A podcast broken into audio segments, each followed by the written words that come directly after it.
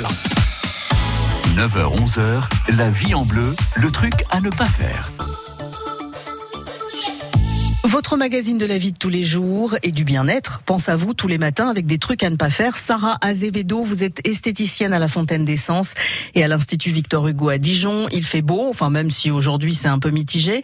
Il recommence même de temps en temps, euh, parfois, à faire chaud. Ce sera le cas la semaine prochaine. Il ne faut pas négliger ses cheveux quand les beaux jours reviennent. Ah oui, oui bah comme notre peau, hein, il va, il va souffrir de la chaleur, de la déshydratation, euh, du sel, souvent du sel ou alors du chlore. Donc euh, oui, non, non, il va, il va énormément s'assécher. Donc il faut vraiment en prendre soin de façon à ce qu'il ne soit pas d'une part cassant ou alors euh, vraiment fourchu et pas très, pas très joli. Alors souvent les, les, les, blonds et les blondes ont des cheveux encore plus blonds l'été. Qu'est-ce qui se passe? Comment ça marche? Ben, Tout type de cheveux va s'éclaircir. Hein. Même une brune va dans le coup avoir des, des effets reflets en fait généralement euh, qui vont varier un petit peu sur euh, sur son ses origines donc des fois un petit peu sur le roux euh, sur un cuivré enfin ça ça peut varier un petit peu. Mais on va tous éclaircir.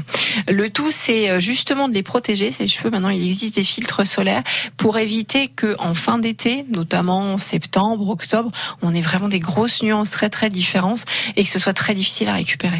Et très souvent on profite aussi de la fin de l'été peut-être pour aller euh, ratiboiser quelques centimètres. Ouais, septembre, c'est sympa. Alors, c'est bien de les couper juste avant la saison. Euh, alors les couper, je m'entends, hein, on les tombe pas, mais euh, de vraiment de gagner euh, 2-3 cm en fonction des longueurs euh, pour déjà qu'il n'y ait pas tout ce fourchu qui nous embête pour les démêler.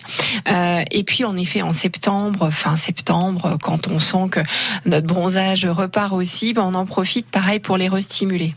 Et quelqu'un qui ferait euh, régulièrement des shampoings, des après-shampoings, qui utiliserait des masques comme il faut, etc., va être euh, moins embêté l'été où il y a quand même des choses complémentaires à apporter? Non, non, non, oui, forcément quelqu'un qui, euh, on va dire, les protège correctement, c'est-à-dire avec après-shampoing ou pas, déjà un shampoing adapté à son type de cheveux, parce qu'on a des personnes qui utilisent tout et n'importe quoi. D'ailleurs, on n'utilise pas le gel douche pour se laver les cheveux.